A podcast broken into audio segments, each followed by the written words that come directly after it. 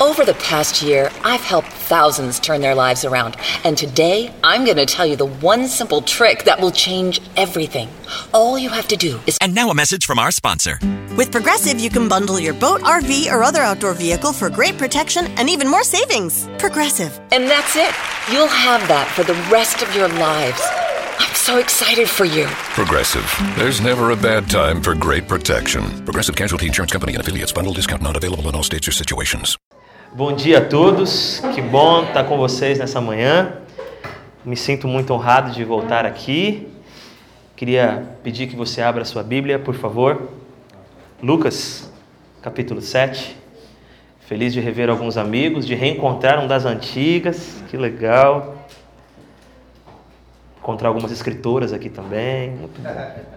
Estava pensando em pregar em João capítulo 6, falar da multiplicação dos pães, mas eu acho que não ia rolar aqui. melhor não arriscar, melhor não arriscar. Aí pensei em pregar sobre as bem-aventuranças. Aí tudo que eu pensei não dava, então. Aí eu tive que pensar em outra coisa. Vim acompanhado do Léo, amigo meu, obrigado pela sua presença, Léo. Lucas capítulo 7.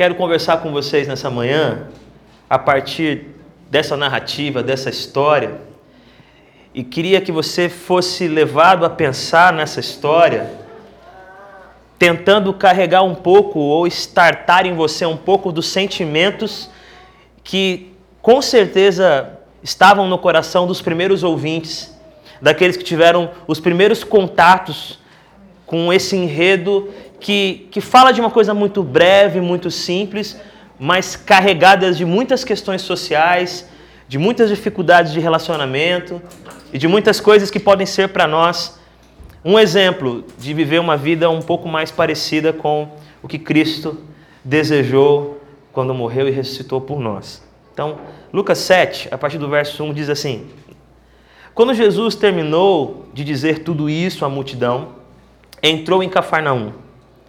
Naquela ocasião, um escravo muito estimado de um oficial romano estava enfermo à beira da morte. Quando o oficial ouviu falar de Jesus, mandou alguns líderes judeus lhe pedirem que fosse curar seu escravo.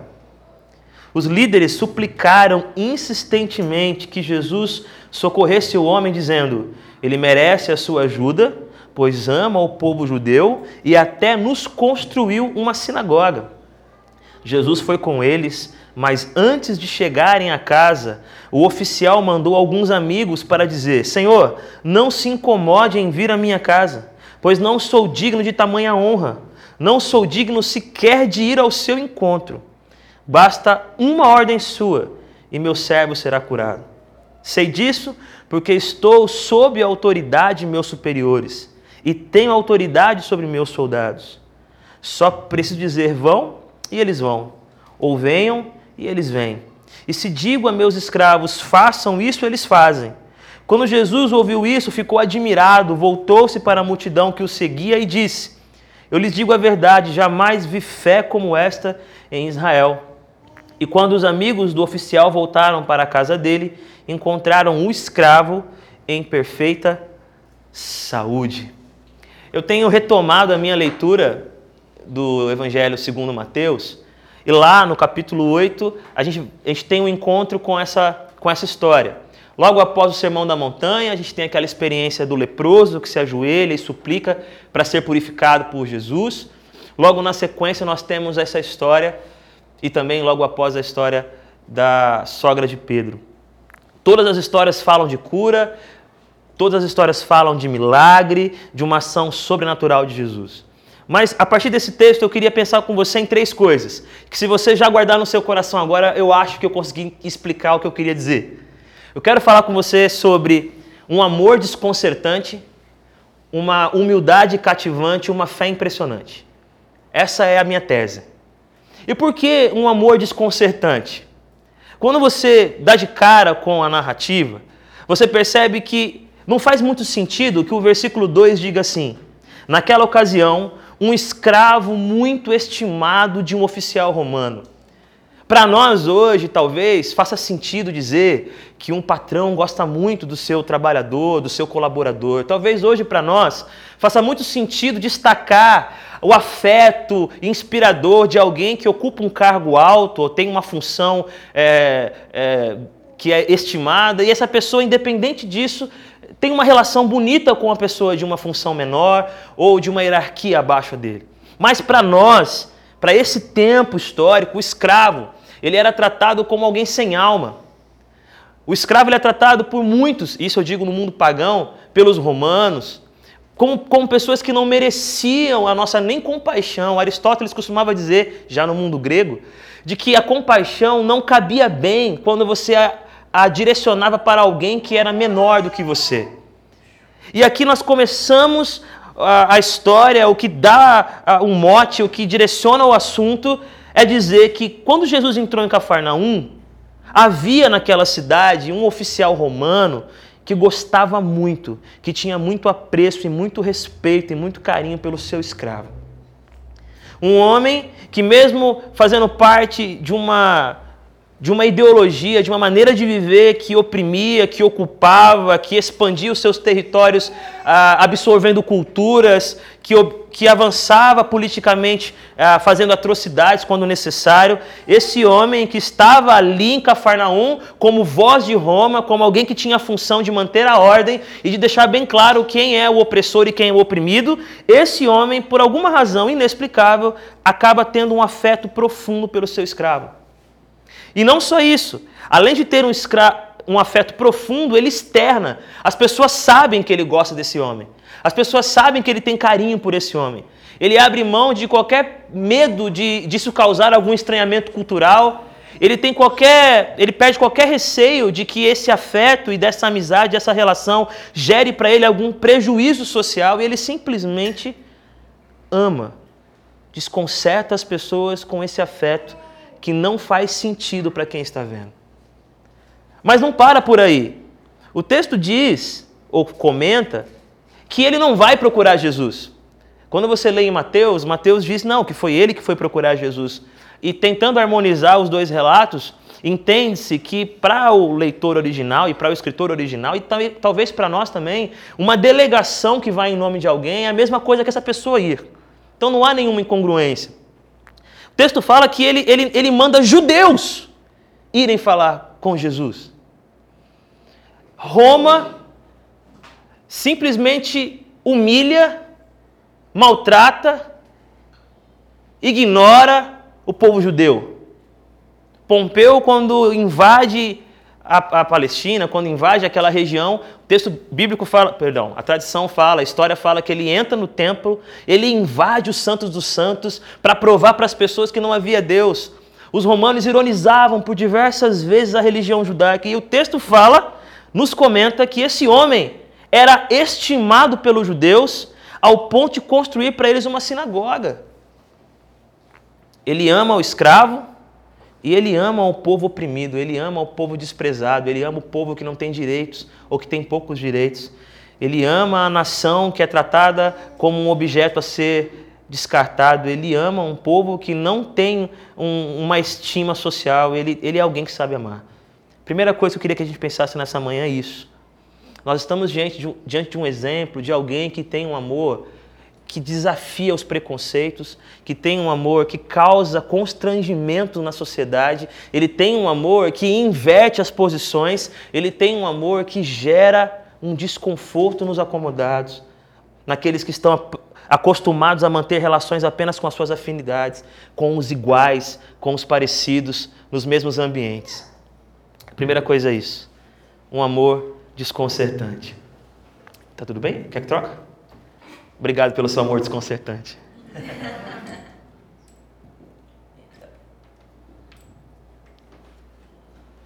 Obrigado. Fingindo que a voz mudou, entendeu a piada? Não teve graça, desculpa. Então, esse amor desconcertante, ele não é uma coisa que que não, que não tem eco. Quando você vai para a fábula, quando você vai para as histórias, para os romances, O ponto alto, aquilo que faz a gente vibrar, normalmente está relacionado a momentos e a textos e a histórias de gente que amou de uma forma desconcertante. Por exemplo, eu não sei se você teve o privilégio de ver esse filme ou ler esse livro, O Menino do Pijama Listrado, que conta a história de dois garotos de 8 anos de idade que encontram uma amizade num campo de concentração.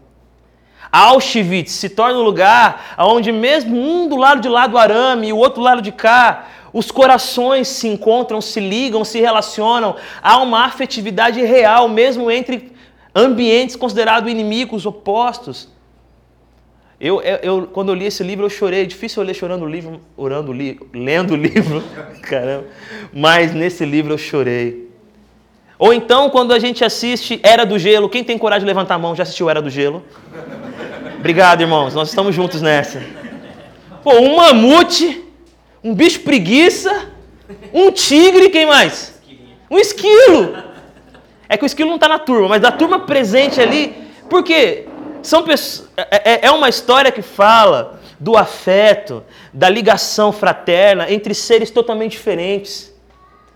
Entre, entre tribos que não se encontrariam se não fosse o amor entre realidades que não se conectariam se não fosse esse sentimento, ou essa sensação, ou essa atitude. Quando eu assisto, por exemplo, ou leio bem pouco sobre o Senhor dos Anéis, e eu vejo os hobbits junto com os elfos, junto com. Você olhou para mim e falou anões, irmã, por quê?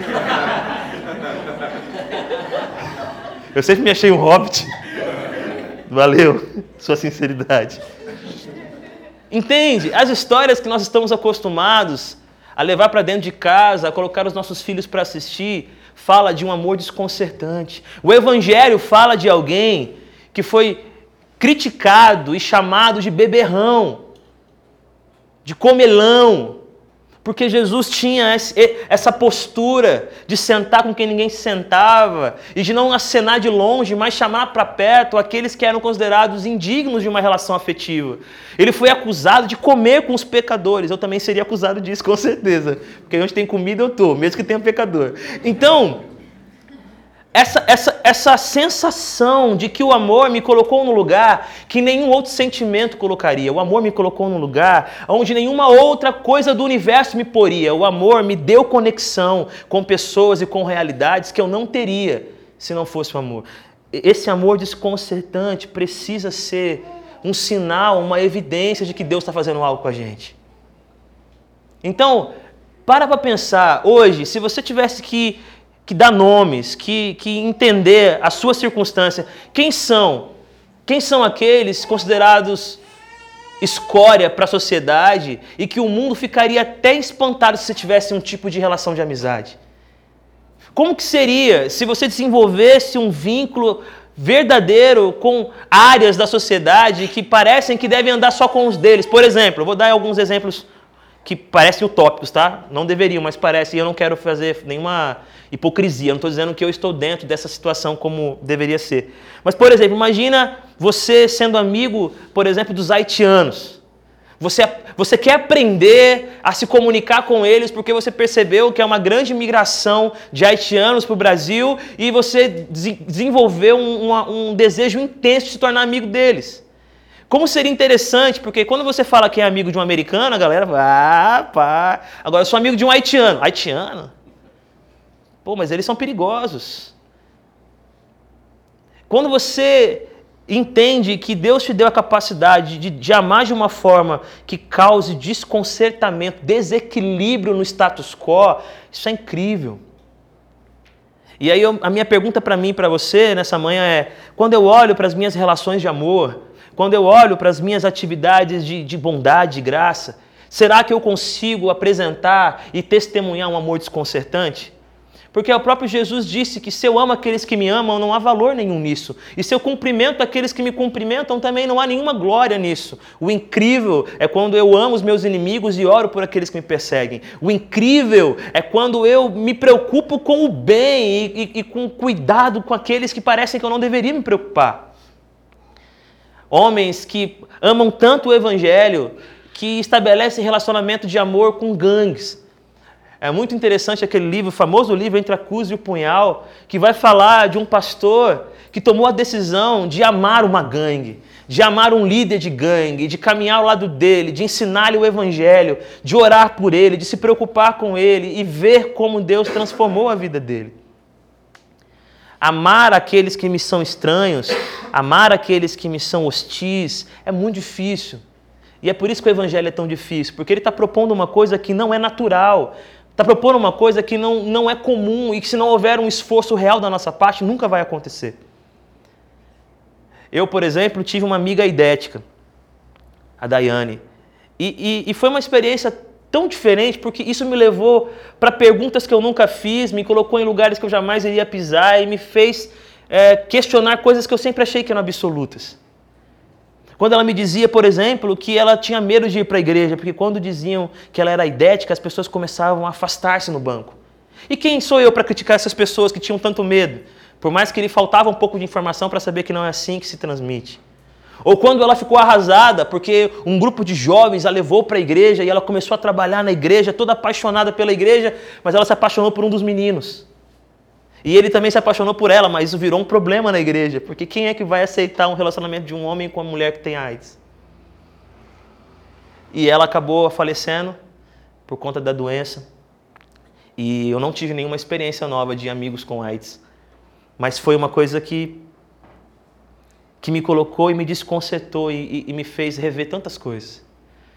Quando você olha para a sua, sua tabela de, de relacionamentos, de conexões, quais são os amores desconcertantes que a gente vive? O nosso Senhor Jesus, que nos mandou segui-lo, está repleto de amores desconcertantes, inclusive com a gente, de dar atenção e afeto a quem o mundo diria que não deveria ter. E aí eu continuo olhando para esse texto e não apenas me impressiono com o amor desse, desse oficial pelo seu servo, e não só pelo amor dele pelo povo judeu, ao ponto de construir para eles uma sinagoga, ou pelo menos trabalhar juntos para construir uma sinagoga, eu me impressiono com a humildade dele. Pensa num rapaz humilde. Gente, você teve a experiência de ter algum poder? Alguém aqui já teve poder, assim? Na adolescência eu tive, eu tinha um amigo de dois metros. Isso é poder o Anselmo. E eu lembro que quando eu comecei a andar com o Anselmo, eu era outra pessoa. Eu, eu olhava diferente, eu encarava diferente. Eu não levava desaforo para casa, porque qualquer coisa o Anselmo estaria lá.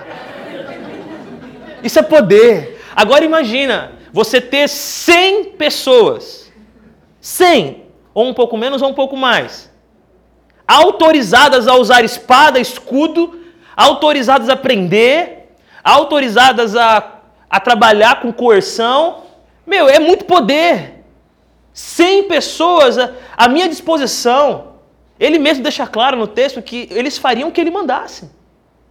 Eu digo vai e eles vão. Eu digo venha e eles vêm. Cara, se sou eu que tenho 100 e alguém fala de Jesus, eu falo, vai buscar agora. Se não quiser, traz na marra. Esse homem tinha poder. Ele não precisava pedir licença. Ele não precisava fazer média. Era só dar uma ordem, era só apontar um lado e a galera vai e faz o que ele está pedindo. Mas esse homem que tem poder, que pode impor a sua vontade, que pode fazer do jeito que ele quer, na hora que ele quer, esse homem que nessa, nessa cidade é uma autoridade, ao invés disso, ele vai até os seus colegas judeus, os oprimidos, os que não têm moral e fala assim: me ajuda aí. Vai lá falar com aquele judeu amigo de vocês, Jesus de Nazaré. Fiquei sabendo que ele faz milagres, que ele cura pessoas. Soube que ele já curou pessoas da paralisia. Mateus deixa claro que esse jovem tinha paralisia, ele estava paralisado e tinha dores terríveis. Eu queria que ele fizesse alguma coisa por mim. Ele, ele, ele pede que os seus colegas judeus intercedam por ele. Isso é demais. E logo depois, quando os judeus insistem e Jesus, acho que nem precisava de tanta insistência, aceita ir até a casa dele, enquanto Jesus está indo, ele manda uma outra galera, que são seus amigos, para dizer: Não, não vai na minha casa, não.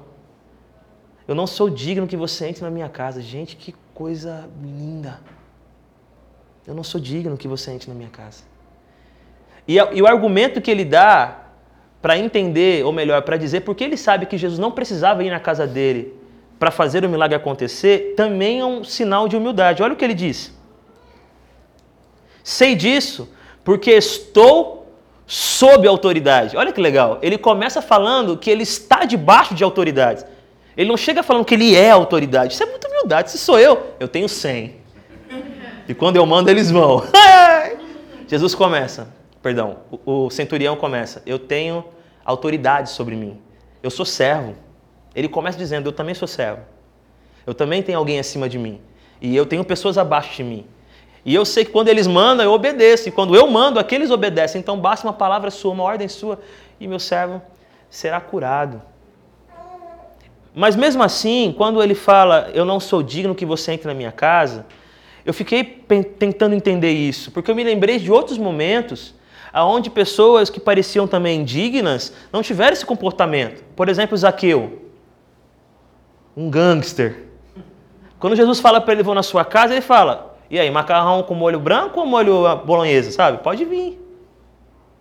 Ele não tem uma postura como essa, né? Tipo, na minha casa não, eu não sou digno. Ele fala, bora! E ainda olha para trás e fala, toma pra galera, entendeu?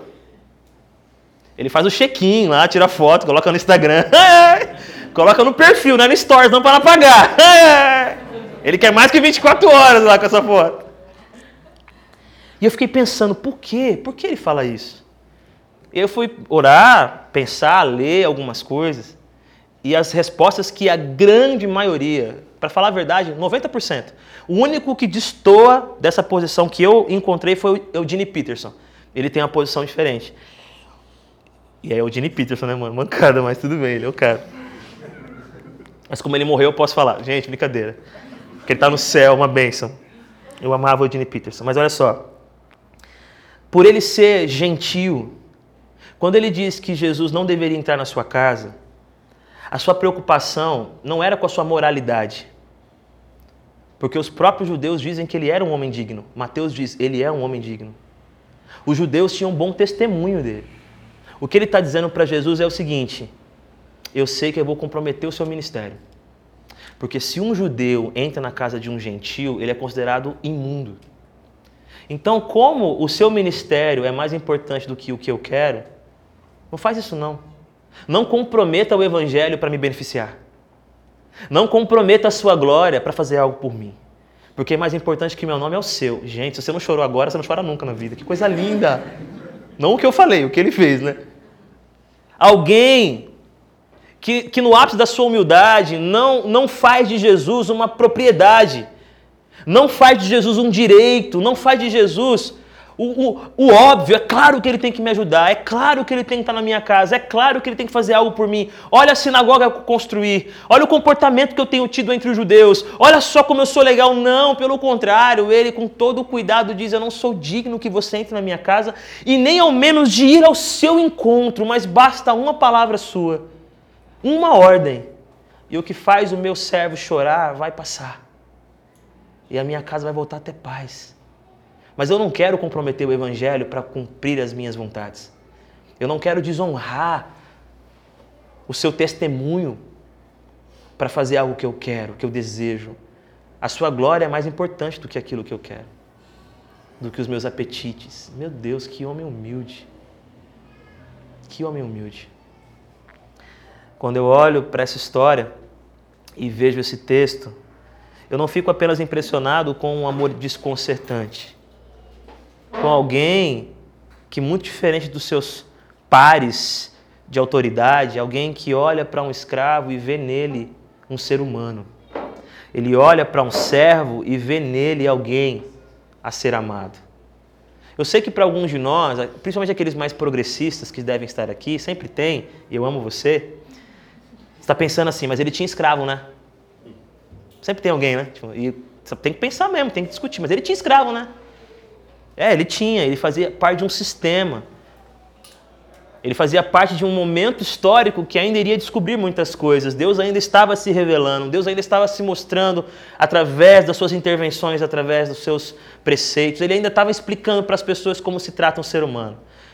Mas ele, por ser um romano, ou pelo menos alguém que tinha esse status cidadão romano, alguém que trabalhava para um império como aquele, alguém que fazia parte de uma engrenagem tão dura, essa pessoa querer bem e se expor ao ponto de sair do seu anonimato e, e, pedir socorro a Jesus através daquelas pessoas que colaboraram com ele, esse é um amor desconcertante para mim.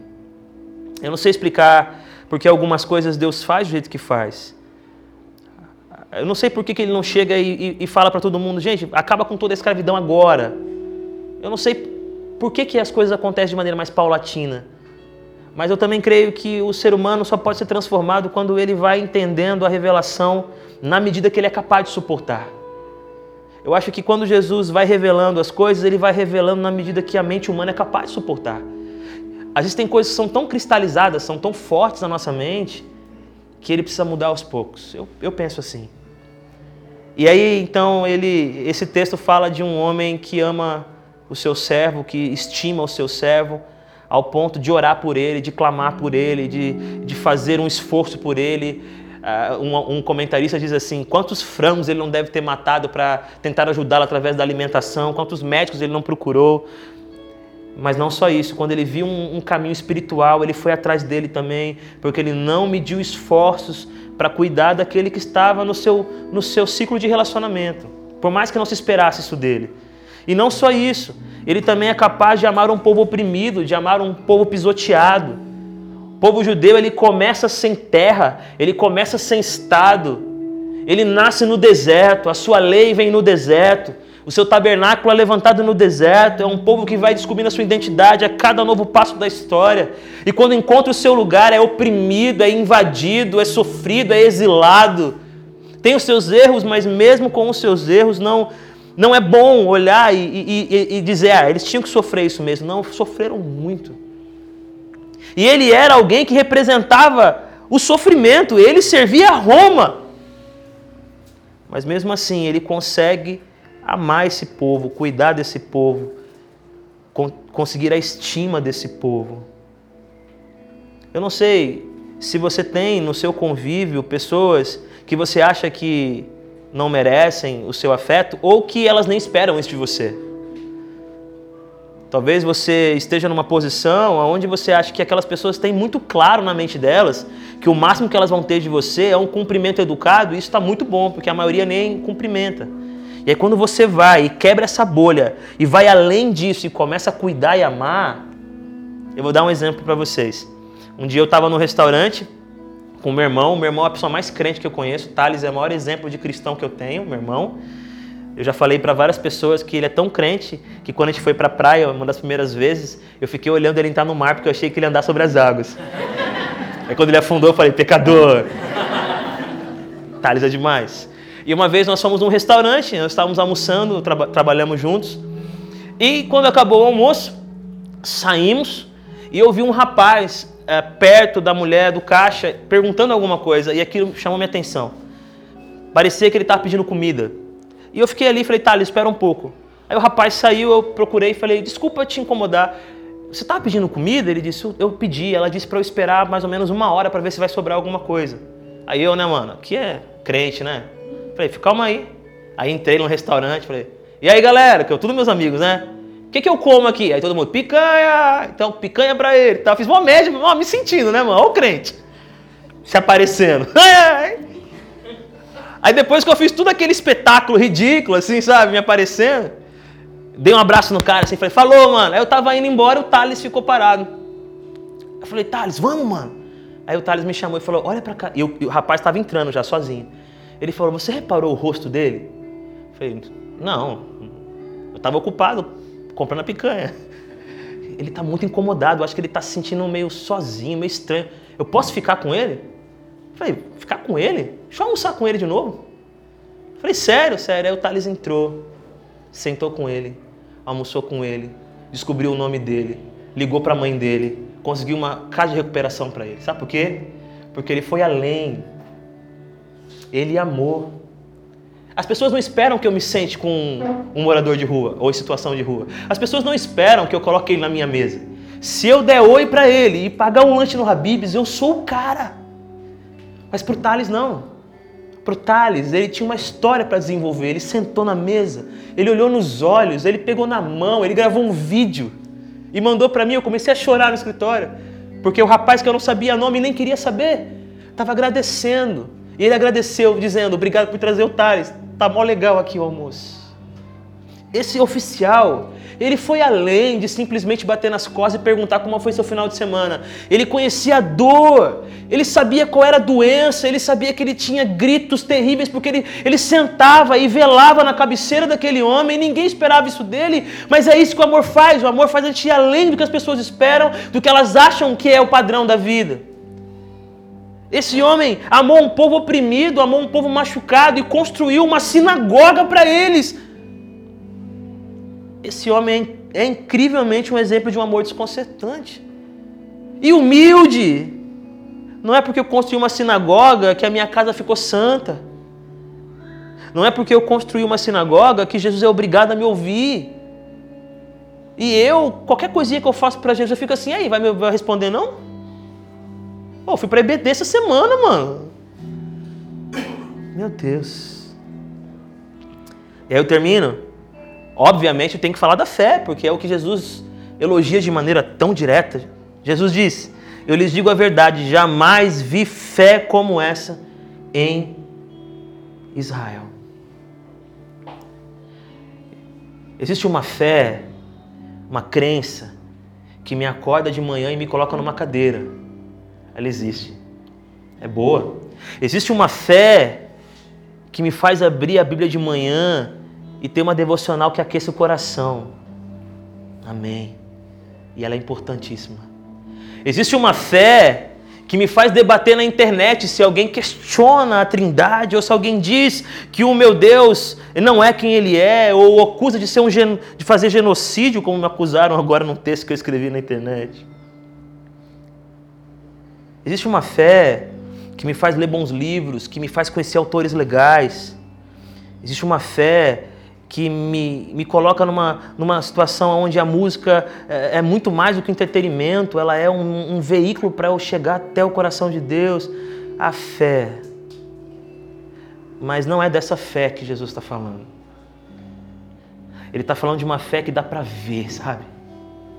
Eu nunca vi fé em Israel como essa. Havia fé em Israel, mas não como aquela. Havia devoção em Israel, mas alguém, alguém que ama de maneira desconcertante, não tinha. Israel havia se perdido, ele queria amar apenas os iguais. E quando Jesus dizia amem o seu semelhante, eles perguntavam: Mas quem é o meu semelhante? Quem é o meu próximo? Eles queriam a destruição dos gentios. Tamanha foi a carga de sofrimento que eles esperavam um Messias que viesse, levantasse Israel para ser o cetro da justiça e do governo e que os demais fossem pisoteados, destruídos, acabados. Eu nunca vi essa fé em Israel, uma fé que pega um romano e faz ele amar o seu escravo, que com certeza não era romano. Uma fé que faz um homem olhar para um povo sofrido e oprimido e se tornar amigo ao ponto de construir para eles uma sinagoga. Eu nunca vi uma fé como essa. A fé do centurião não é apenas uma fé de palavras, ela se mostra em atitudes concretas, reais, que marcam a história. Jesus pregou nessa sinagoga. Ele levantou algo que até Jesus usou para pregar o Evangelho. E aí eu termino fazendo uma pergunta para você e para mim. Pega aí a sua vida e a minha e se pergunta se Jesus poderia dizer assim: Ei, nunca vi fé como essa nessa família, hein? Olhando para você, tipo assim, imagina os, os Oliveiras, os Rodrigues, quem mais? Os Grulhas, quem mais? Você é o quê? Toledo. Eita, que chique, mano. Os Toledos. Amaral, Amaral tá mais de boa. Amaral tá mais assim nossa realidade. O Silva, tem Silva aqui? Se não tiver, tem, tem, sempre tem que ter um, né? Pelo menos, né?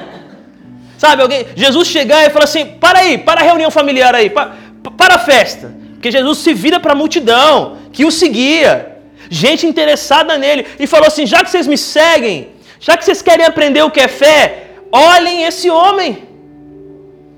Desenvolvam uma fé como essa, de um amor desconcertante que subverte as relações, que chama atenção para o que estava esquecido e que coloca como prioridade na lista do clamor aquele que não pode retribuir, aquele que faz uma festa para alguém que não pode responder com outra. Então invertam as relações. Faça uma fé assim nascer no coração de vocês. Que quando contarem a sua história de fé, eles falem de um amor que deixa as pessoas de boca aberta. Ele deixou tudo isso para ir para lá, ele mudou tudo isso para estar com eles, ele abriu mão de tudo isso para fazer o bem. Jesus então, ele diz: Eu quero que vocês desenvolvam uma fé que dá para ver uma fé que dá sinais de vida para fora dos muros religiosos, uma fé que dá para tocar, uma fé que dá para sentir. E de preferência uma fé que conhece a dor do semelhante, uma fé que coloca a mão para levantar o que é importante. E uma fé que gere nas pessoas esse tipo de comportamento. Eles diziam assim para Jesus: Por favor, por favor, faz o que ele está pedindo. Ele é muito legal. Gente, que imagina uma oração assim, que da hora. Igual uma vez, um, um, um professor de escola bíblica dominical estava doente. Professor de crianças. E aí, todo mundo estava orando por ele, e aí tiveram a ideia de colocar uma criança para orar no culto. Ai, que da hora! E a criança começou a orar. Senhor, eu não sei se você o conhece, mas ele é muito legal. Isso que da hora! E ele começou a falar do professor dele. Ele é muito legal. Faz por ele. Faz por ele, sabe? Ter alguém que olhe para a nossa vida de fé e perceba a nossa aproximação, a nossa empatia, perceba a nossa vontade de, de não estar apenas com os povos conquistadores, mas com os conquistados, que não queiram apenas ter os lugares mais incríveis, mas caminhar nos lugares mais difíceis. Eu sei que essa, esse meu discurso não é novo, eu sei que a gente está falando isso há dois mil anos. Ou mais. Mas o que eu estou dizendo é: e agora, se você olhar para a sua vida hoje, qual é o amor desconcertante que você tem? Qual é o amor desconcertante que eu tenho? Que ninguém consegue explicar, não seu amor. Qual é? Qual é a humildade que gera nas pessoas uma vontade profunda de que eu chegue lá. As pessoas querem que eu chegue lá, que eu, que eu seja respondido, porque elas sabem que tudo que eu, respondo, que eu recebo, eu compartilho, porque eu não consigo guardar, porque a humildade não deixa fazer isso.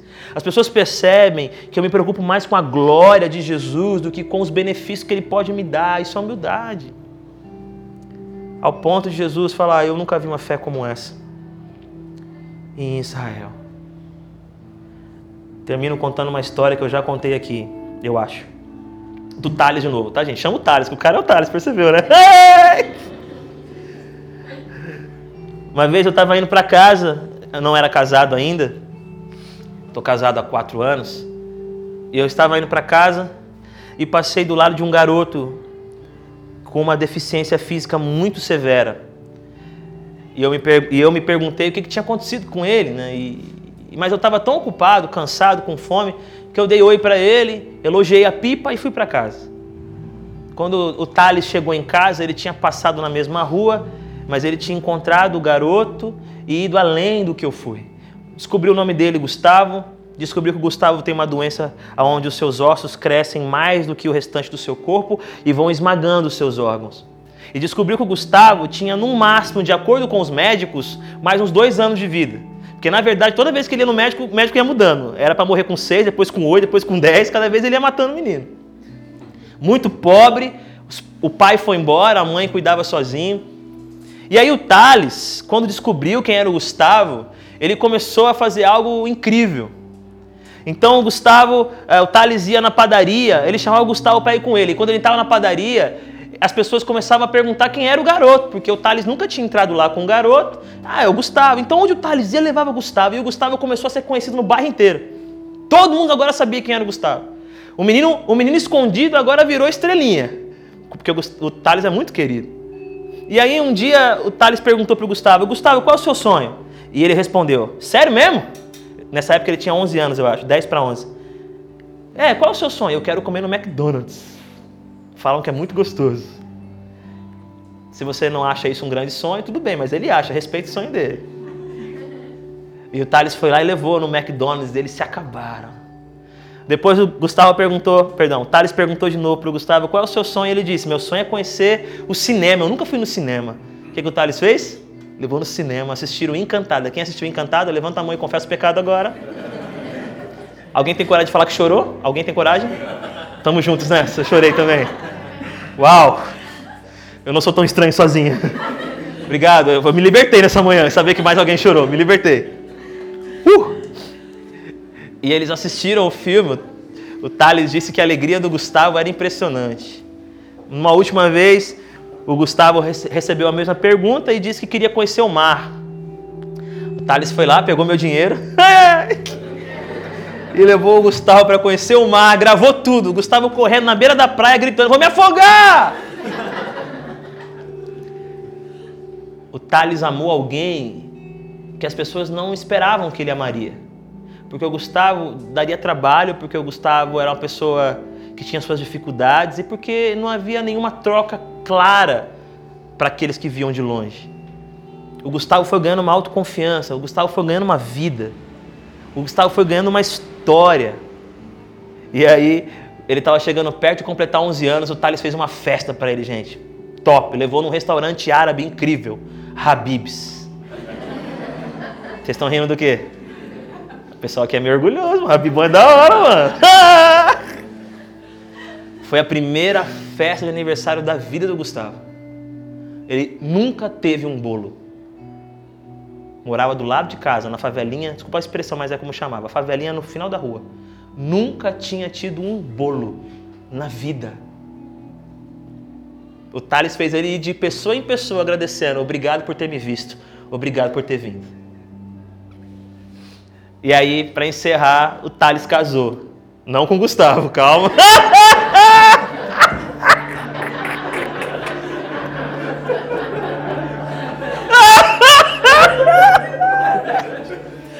Uma irmã com uma cara de desespero. Não, eu falei de amor desconcertante, né? Não é esse ponto. Desculpa. Eu tive o privilégio de fazer o casamento do meu irmão. E o Thales disse assim: Uma coisa eu não abro mão. Quem vai entrar carregando o pão e o vinho vai ser o Gustavo. E aí, o Gustavo entra arrumadinho com seu terninho, carregando o pão e o vinho, dizendo: Ele me viu ele vê você também. E foi o momento mais incrível do casamento e a noiva não achou ruim. Porque aquele menino doente se tornou a saúde de todos nós. Aquele escravo que gritava de dor e que não conseguia se mexer, foi o que Deus usou para fazer aquele homem se tornar um exemplo de fé. A dor, quando a gente vê de perto, quando a gente se importa, ela, ela faz muito mais do que a gente imagina. Ela pode tornar você um exemplo de fé. O exemplo de fé não está nas orações que eu faço de olhos fechados. Está nas orações que eu faço enquanto eu vejo o sofrimento e penetro nas sombras mais difíceis de serem dissipadas. O Gustavo um dia foi lá em casa, chamou o Thales no portão. O Thales não estava. Ele estava em casa, mas estava ocupado, não podia sair, e eu fui. Eu não abri o portão porque eu não estava com a chave e eu não via o Gustavo porque era uma, uma. Esqueci o nome, mas era tampado uma chapa. Só vi o pezinho dele. E aí o Gustavo disse: Cadê o Thales? Eu falei: Thales está ocupado. Ele levantou a mãozinha assim falou: Então entrega para ele. Bracinho magro, quando eu peguei era uma sacola de mercado. Quando eu abri era um pacote de leite da prefeitura. Aquele leite em pó. Aí eu perguntei para o Gustavo, para que, que é isso? É para o Thales entregar lá no trabalho social que ele faz? Ele disse, não, faz isso não. É porque hoje eu falei para minha mãe, mãe, eu gosto tanto do Thales. Eu queria dar um presente para ele. O que, que a gente tem em casa para dar? Eles tinham dois pacotes de leite. Um ele deu para o Thales. Eu entrei chorando, virou milkshake quase. O mais incrível dessa história é que por causa da fé do oficial, aquele jovem voltou a andar. Essa é a história. Quando eles voltam para casa, ele está andando. por causa do amor do Thales, o Gustavo acreditou que, mesmo doente, mesmo pobre, mesmo abandonado, ele tinha algo para dar. E o que ele deu mudou a minha família. Pai, muito obrigado por essa manhã. Oh Deus, obrigado por esse exemplo que a Bíblia nos traz de um homem que amou de uma forma desconcertante, que tinha uma humildade tão cativante e uma fé que impressionou o Deus encarnado. Não é a fé que manipula o sobrenatural, não é a fé que se joga para descobrir os mistérios. Não é nem mesmo a fé da resiliência de fazer do vento forte apenas uma chance de crescer. O que admirou Jesus foi a fé que queria fazer um jovem andar. A fé que queria fazer um jovem parar de gritar de dor. A fé que se preocupou e foi além das palavras. Uma fé que dava para ser vista, tocada, sentida. Eu sei que nessa manhã todos nós aqui queremos se te seguir. Todos nós que estamos aqui nos importamos com Jesus. Todos nós que estamos aqui amamos o teu evangelho. Todos nós, eu não tenho dúvida disso. Então, nos faz fazer uma reflexão dos amores desconcertantes que nós estamos vivendo. E se nós não estamos vivendo, que Jesus, através do Espírito de Deus em nós, nos guia a essas realidades. Nos coloca nos lugares que só o amor pode nos colocar, para fazer só o que o amor faz. Nos faz se preocupar com os oprimidos, com os cansados, com os sobrecarregados nos faz procurar saber sobre eles, como eles vivem, como eles como que um cadeirante se locomove em São Paulo, em São Caetano, em Santo André, como que um surdo consegue fazer uma audiência, como que um mudo consegue ser atendido num restaurante, como, como que alguém que não pode sair de casa toma ceia, como que alguém que tem problemas graves consegue frequentar uma comunidade, nos faz entrar em outros mundos, Senhor, naqueles que têm limitações mais severas do que as nossas. Nos faz ir até a cabeceira dos sofridos para descobrir o tamanho do seu grito e para que esse grito nos mova para fora do nosso conforto, para fora das nossas teorias, para fora da nossa, do nosso orgulho espiritual e que nos faça entender que não importa o que nós construímos com as mãos, o nosso coração precisa continuar disposto a servir o próximo. E nos ajuda a ter uma fé uma fé que pode ser vista, uma fé que pode ser tocada, uma fé que pode ser sentida, uma fé que Jesus pode dizer: aprendam. Eu nunca vi fé assim e eu posso ver em vocês também. Se tem alguém nessa manhã passando uma experiência de sofrimento, de isolamento, de dor, que o Senhor nos dê graça e misericórdia no coração para que possamos estar próximos.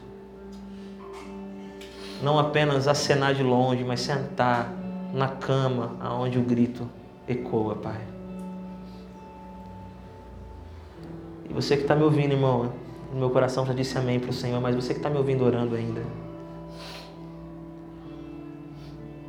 A DOCA 12 é uma experiência incrível e eu tenho acompanhado, tenho andado com Daniel, pastor Daniel. E a DOCA 12 tem feito coisas muito longe da religiosidade, ela quer ser orgânica. Então, fazendo jus ao lugar que nós estamos, eu em Cristo Jesus desafio você e a mim a ter um amor desconcertante, a trabalhar uma humildade que cative as pessoas e que elas torçam por você, porque elas sabem que a sua maior preocupação é a glória de Jesus e não o seu benefício. E que Ele dê para mim e para você o privilégio de ter uma fé. Eu não sei se você percebeu, mas o Evangelho de Lucas não diz nenhuma palavra mágica que Jesus mencionou. Mateus não diz nenhuma palavra mágica que ele mencionou para curar aquele homem. Porque o foco não era nenhuma palavra. Jesus não precisa nem de uma palavra. O que ele precisa é despertar corações que se importem com quem sofre. E enquanto eu canto essa canção, para terminar, já devo ter estourado o tempo faz tempo. Enquanto eu canto essa música, se tiver alguém aqui nessa manhã tocado não só por essa história, mas pelas suas próprias histórias. Enquanto eu estiver cantando essa canção que diz Tempo para Amar, eu queria que te convidar você orar aí no seu lugar por alguém e pedir para Deus, Deus, me, me faça mais de maneira desconcertante. Queria te pedir para você no seu lugar orar, pedindo uma humildade que cative as pessoas e que você no seu lugar possa orar pedindo fé, que impressione.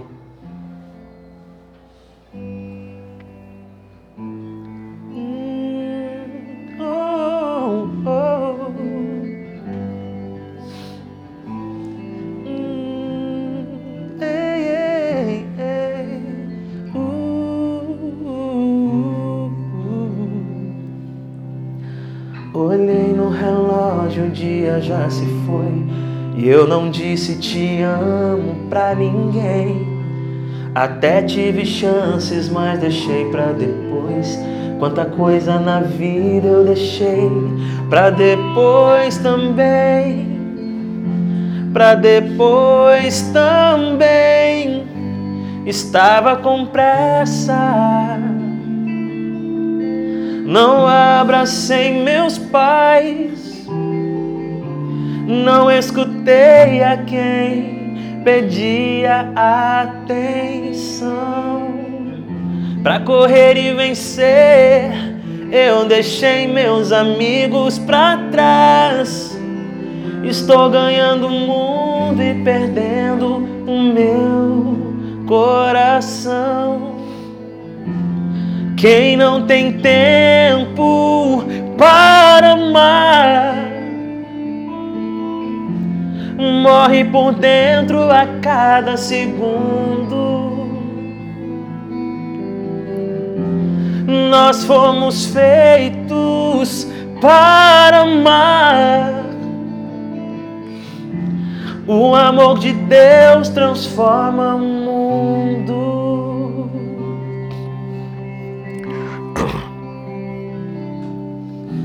Olhei no relógio e ainda é cedo. Eu sinto a alma amanhecer. O amor perfeito lança fora o medo. Quem decide amar, decide viver. Decide viver. Quantos esperam?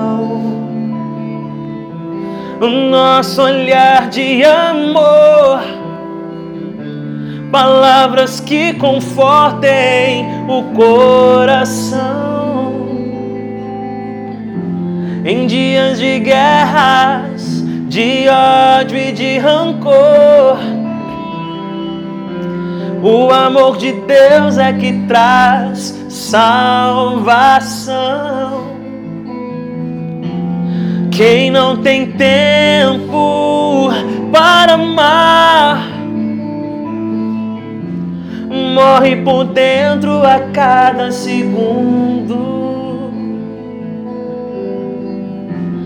Nós fomos feitos para amar. O amor de Deus transforma o mundo. Eu sei. Ei, ei. Quem não tem tempo para amar morre por dentro a cada segundo. Nós fomos feitos para amar. O amor de Deus transforma o mundo. O amor de Deus transforma o mundo.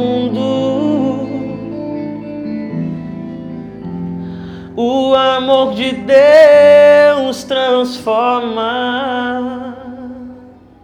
Nesse milagre, Jesus nem chegou a ver o jovem, porque o gesto das pessoas era o suficiente para enxergá-lo, e o clamor do coração foi o suficiente para ouvi-lo.